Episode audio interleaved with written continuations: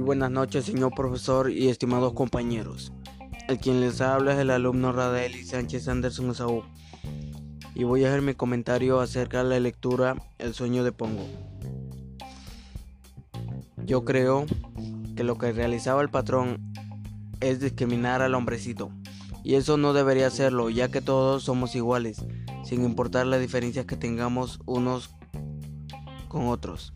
Además, no no debería obligarle a hacer cosas para su diversión, ni tratarle como a un animal, porque a pesar de sus diferencias, sigue siendo un ser vivo, un ser humano. En mi opinión, el hombre hacía todo lo que le ordenaba principalmente por miedo, no por respeto, ya que el respeto no se basa en burlas ni discriminación, el respeto se basa valores como la empatía, igualdad y muchos otros.